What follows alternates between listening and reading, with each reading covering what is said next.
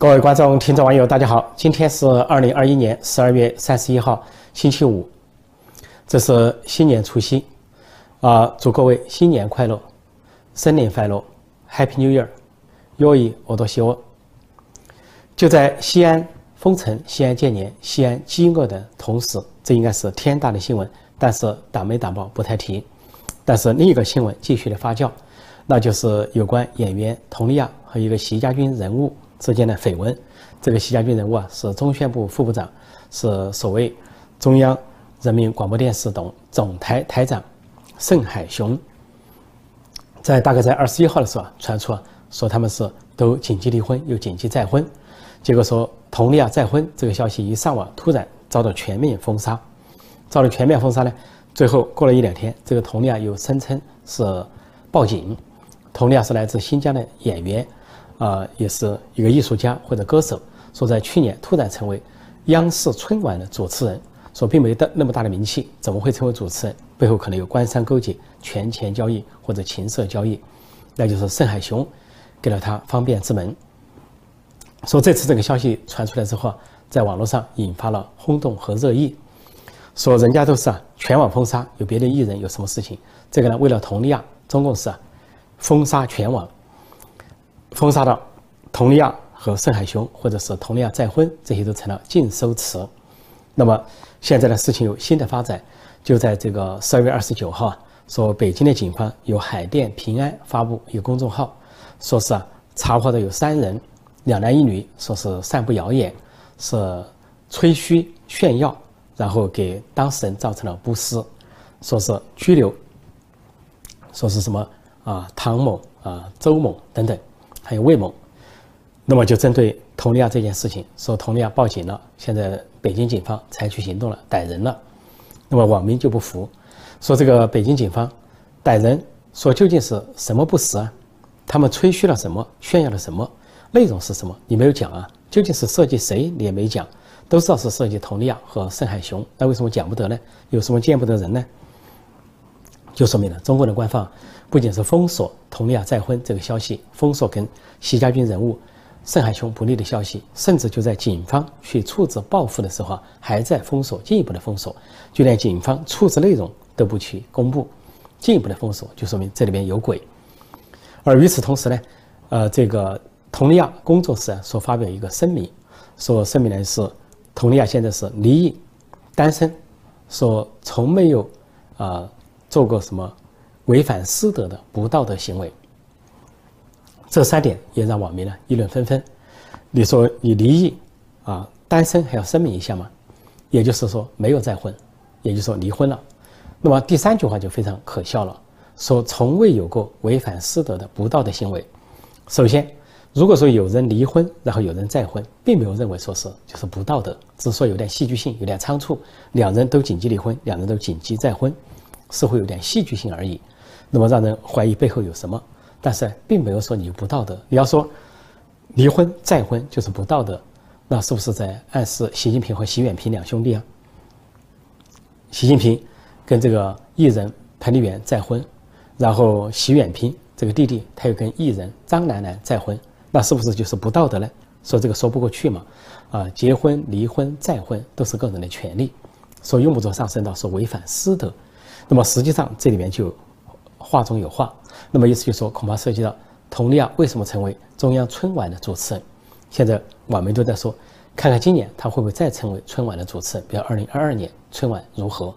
那么如果盛海雄为了避嫌的话，就有可能呢是不让佟佟丽佟丽娅呢成为春晚主持人，或者反过来，他脸皮厚，呃，坏事做到底的话呢，也可能再让他成为春晚主持人，说。网民呢擦亮眼睛，拭目以待。说在佟丽娅这个声明本身就有问题，而且时间上也有问题。人家是二十一号传出了佟丽娅再婚这个消息，受到中共全网封杀。奇怪的是，过了三天，说佟丽娅就宣称报案，啊，说是要维护自己的权益。又过了九天，这个佟丽娅的工作室才发表了这个声明，说自己是离异单身，啊，没有这个违反师德的不道德行为。网民对照之下觉得很奇怪，奇怪的就是，别的艺人有什么消息封都封不住，传出来一会儿是什么，啊，吴亦凡又是强奸了，一会儿是李海迪又嫖妓了，还有王力宏离婚了、出轨了等等，这些消息啊不仅没有封，而且是无限的放大，似乎巴不得人去炒作。但是呢，佟丽娅同样是个艺人，同样是一个电影人或者是歌星，居然有关她的消息居然全网封杀，为什么这么敏感呢？无外乎就说涉及到习近平的亲信心腹、习家军人物盛海雄。那么如果说是假的，也用不着这么敏感吧？再一个，要是你们两人说没有紧急离婚、紧急再婚，那也犯不上是什么不得了的事情。无外乎就说是一个误传。难道有关艺人的误传还少吗？有关普通人的误传还少吗？说这次我们就说，如果说其他人去举报说遭到了某种谣言啊，北京的公安会行动吗？什么海淀区的公安会行动吗？说这完全是双重标准，就质疑佟丽娅为什么这么重要？为什么为了她，北京警方就要办案？那么究竟谁重要？是盛海雄重要，是佟丽娅重要，或他们都重要？为什么要这么做？说还是一念那两个说法，一个是欲盖弥彰，一个是此地无银三百两。其实呢，香港媒体有一家香港媒体叫《明报》，还是比较清晰的媒体，经常放一些跟北京有关的敏感消息。这个《明报》就说，根据北京圈的人呢体制内了解到，说佟丽娅跟盛海雄结婚确有其事，说佟丽娅的确再婚，盛海雄也的确再婚，而他们互相就是再婚的对象，说党内已经确认了。只不过呢，说为什么佟丽娅和盛海雄闹这么凶呢？说在佟丽娅一方呢，觉得呢是。呃，对自己的所谓是流言，就是认为呢是情妇扶正、小三扶正，说呢让他是好像假装气不过，好像要澄清一下，以以正这个好像自己的形象。而对盛海雄来说，为什么想不开呢？是说呢，围绕二十大有激烈的权力斗争，尤其高层权力斗争，习派和反习派，习阵营、反习阵营。那么盛海雄呢，是习近平的亲信心腹，是习家军人物。明年二十大意味着可能要上升。比如说，他现在是中央候补委员，是否会进入中央委员会，或者进入政治局，或者说官升一级又当什么中宣部长，这些可能性都存在，有各种想象的空间。这个时候说，高层呢，政敌啊，互相找茬，互相攻击，互相摊底，所以就不排除啊，说这次有关盛海雄的这么一个传闻呢，来自于反西阵营的炒作，或者说反西阵营的这个放风，向网络放风，把这个消息啊透了出来。所以呢，让习近平很恼火，为了保护他这个子弟兵、亲信心腹习家军人物呢，就采取了这么个极限的动作，不仅是全网封杀，还叫北京警方办案，还然后让佟丽娅的工作室啊做出一个假装的声明。但是所有这一切的动作做起来恐怕效果都适得其反，不仅是啊，呃说欲盖弥彰，呃此地无银三百两，而且呢挡不住天下悠悠之口。就在这个事情进行这样一番处理之后。中国的网民仍然汹涌澎湃地谈论这个话题，而且谈论的话题可以变一下，就互相问说谁再婚呢？啊，中央电视台发生什么了？谁又是春晚主持人呢？啊，又是二零二二年的春晚主持人是谁啊？就通过其他迂回的方式啊，来嘲笑这个佟丽娅，还是嘲讽这个盛海雄，也有进一步的嘲笑习家军和习近平。说到中国高层的权力斗争，就在前两天，十二月二十七号、二十八号，这个中国高层又召开一个所谓政治局会议，这次说是民主生活会。实际上一说到民主生活会啊，就想到权力斗争，因为民主生活会就在按照三国时代张飞跟刘备说的话，说宴无好宴，会无好会，往往设宴就是鸿门宴，开会呢就有可能是啊这个仇杀或者是兵变、政变等等。所以中共也是这样，一说开会，而且叫民主社会，中国本来没没有民主可言，它叫民主生活会，实际上呢就是批评和自我批评，说穿了就是互相斗争、互相指责。因为中共在历史上有几个号称民主生活会都出了大事，最典型的就是一九八七年初搞了一个所谓民主生活会啊，政治局把政治老人都扩大进来，然后对当时的总书记胡耀邦进行批判，导致胡耀邦下台，说是胡耀邦辞职了。因为所支持的学生，同情呢，在上海各地的八六学潮呼吁民主的这个呼声，那就是著名的民主生活会导致胡耀邦下台的，最后又导致了一九八九年胡耀邦突然去世引发了全国性的民主抗争，再后来演变成六四大屠杀。所以中国这个民主生活会一提出来就是毛骨悚然。那么这两天中共高层肯定吵得非常激烈，按照上海话讲，吵得一塌糊涂。那么在这个会上呢，说习近平讲了一番话，也很说明问题。他说，这个围绕二十大什么要换届，呼吁啊，说是全党啊同志要服从大局，服从组织，啊，服从安排。那什么意思呢？就说出了问题，他大声疾呼，就什么呢？有人不服从大局，有人呢不服从组织，有人不服从安排。什么服从大局呢？以习近平为标准的大局。如果是以习符合习近平意识的，他叫顾全大局；如果是反西派，要讲究的权力平衡、五湖四海，他叫不顾大局。什么叫服从组织？中组部长是陈希，是习近平的亲信心腹，中央组织部长。那服从组织的，就是服从中组部，就服从习近平的意志；不服从叫不服从组织。还有说服从安排，那就习近平说了算，由习家军说了算，叫服从安排。如果要讨价还价，啊，或者是。不理他，或者有其他想法呢，叫不服从安排。那么一方面呢，证明了确实出现了不服从大局、不服从组织、不服从安排的情况，也不服不服习近平、不服习家军的情况。另一方面呢，就证明呢，最近的党内分裂啊，高层的分裂、高层的斗争确实愈演愈烈，各方面的语言都做了这个佐证。其实要说到，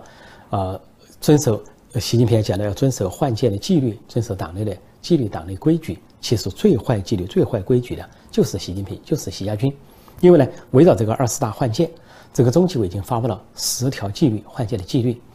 其中十条一对照，习近平本人还有习家军啊，至少违反了七八条，也许十条全违反。第一条就是不得结党营私，后面还有什么啊？不得说情打招呼啊，不得跑官要官，还有不得个人说了算啊，不得弄虚作假啊，不得干扰换届。习近平几乎全犯了，结党营私，实际上就是啊，任人唯亲，拉帮结派，啊，团团伙伙，大搞习家军，在全国各地啊安排习家军的人物，而且习近平啊就是个人说了算，就是说情打招呼。就围绕最近新疆这个党委书记的变化，马兴瑞之所以能提提官到新疆党委当党委书记，接下来就会当政治局委员，因为马兴瑞从广东省长调上去啊，是因为他讨好了习近平，习近平呢很满意。因为就在二零一八年七月政争中，啊，这个习近平处于不利的位置，受到政治老人的问责，只有四个习家军，一个非习家军表态支持他，其中一个非习家军就是马新瑞，说习近平对他投桃报李，就把马新瑞啊安排到新疆党委书记这个位置上，这就叫做拉帮结派、结党营私。况且呢，现在传出这个马新瑞的祖籍籍贯呢，跟这个习近平的老婆彭丽媛都是山东运城。那么这个山东运城这个地方，究竟他们是不是沾亲带故、远房亲戚，也都很难说。还有其他事情啊，都证明了习近平啊在干扰换届。比如说你跑风漏气、弄虚作假，你河南的习家军犯那么大的错，大洪水、人为的灾难，叫做开京广隧道召开、地铁线召开，叫五号地铁线被淹、京广隧道被淹，造成大量的死亡。结果习家军不下台，继续的执政。楼阳山继续当省委书记。徐立继续当市委书记，郑州市委书记不下台，这就叫做弄虚作假，或者说跑风漏气，违反党的纪律和党的规矩，不受问责，不受追责，啊，不被追究，犯了错不被追究。另外呢，国务院和中纪委要派调查组百般的阻挠，这是严重的违反纪律、违反规矩。还有在浙江，浙江的习家军犯了事儿，中纪委去调查，杭州市委书记周江勇落马，习近平的亲信心腹。但是呢，习近平单独给浙江的官场、杭州的官场发了指示，但指示呢没有公开，而是说浙江的省委省政府、杭州的市委市政府啊，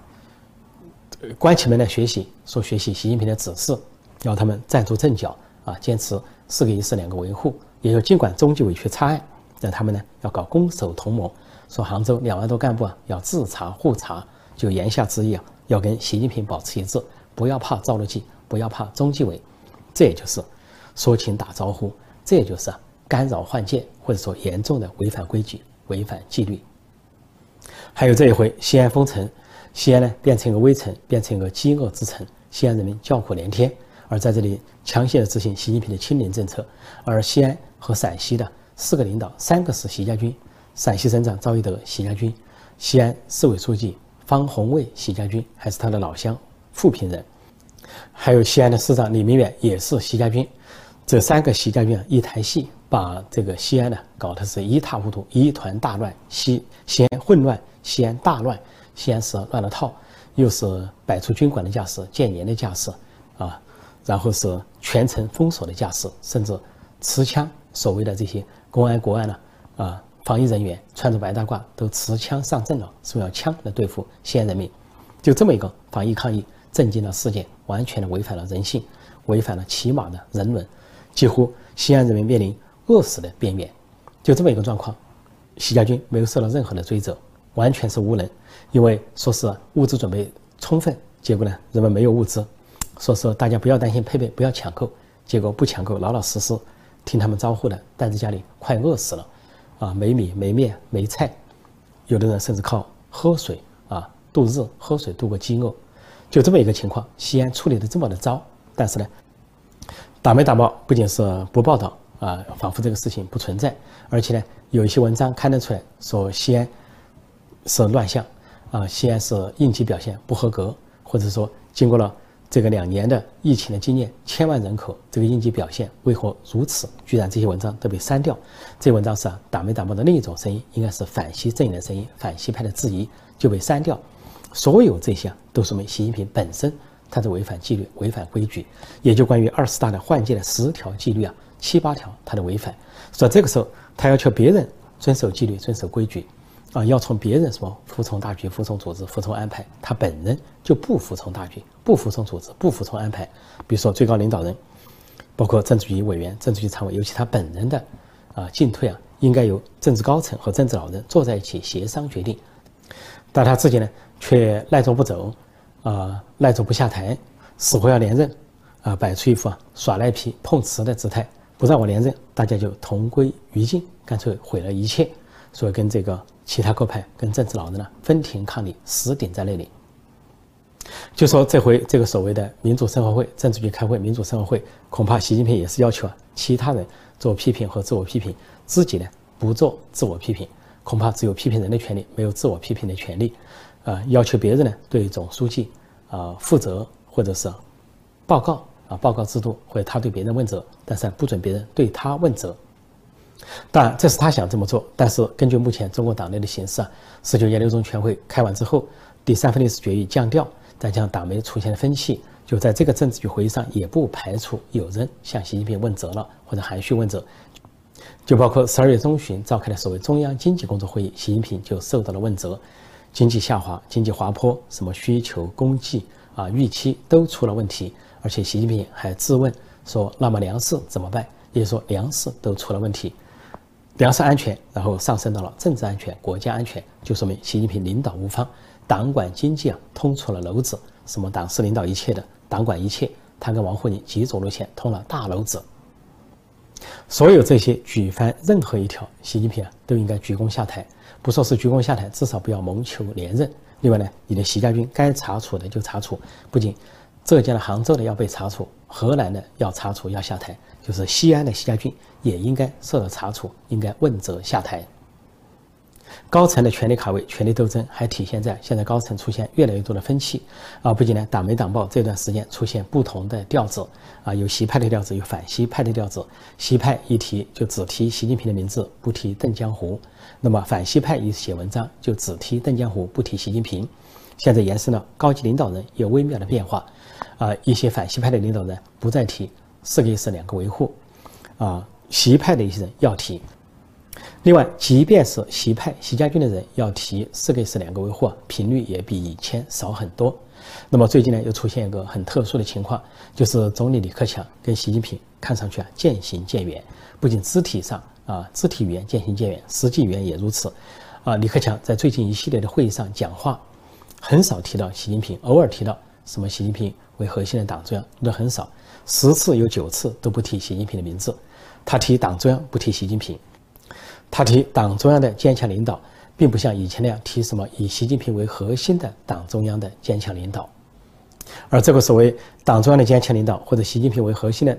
呃党中央的坚强领导都是习时代啊习近平上任九年来形成的一个语言，但是作为国家副主席的王岐山在一些会议上呢，直接就跨越了四十年的跨度，说四十多年来。改革开放在党中央的坚强领导下，那么就把这个坚强领导习时代的语言跨越到了四十多年，而四十多年讲的是党中央的坚强领导，就大大的压缩了习近平的空间，压缩了所谓习近平时代的空间。所以很显然，党媒党报出现了不同声音，呃，中共领导人出现不同的声音，可见双方呢呈现了几乎是摊牌的状况，就是反西派或者反西势力不太在乎习近平的反应了，就是实话实说了。虽然我没有直接的指着鼻子骂你，但是基本上就是该表态的我们表态了啊，不提你的名字就不提了，又如何？所以这一切显示啊，习近平的权力和权威不是在上升，而是在下降。习近平和李克强经常提到什么要六稳、要六保，什么呃稳民生、稳就业啊，保民生、保就业等等。在李克强看来，他的确是要六稳、要六保，要保住经济、保住市场主体等等。但是习近平来说，就是啊应付支持，啊推诿支持。他所谓六稳，他只要一个稳，跟这六稳没关系，就是稳住他的权利。他所谓六保。也跟他没关系，他要的医保跟这六保没关系，他要的医保就是保住他的权利。很显然，对身为总理的李克强来说，除了权力斗争，他还有国计民生的概念，还想到一些国计民生。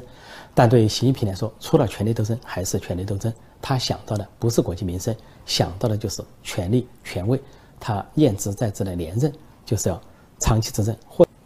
他的连任梦，他的帝王梦。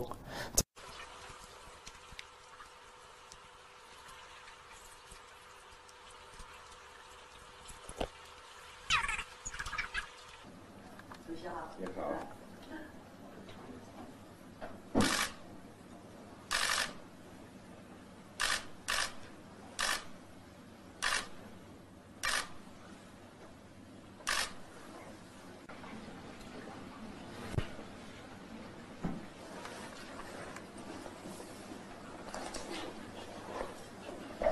昨天，昨天到的。嗯，昨天晚上。前天晚上，前天晚上到的。这大概是习近平跟李克强之间最大的区别，或者说这两人最大的区别之一。好，今天我就暂时讲到这里，再祝大家新年快乐！谢谢大家收看收听，再见。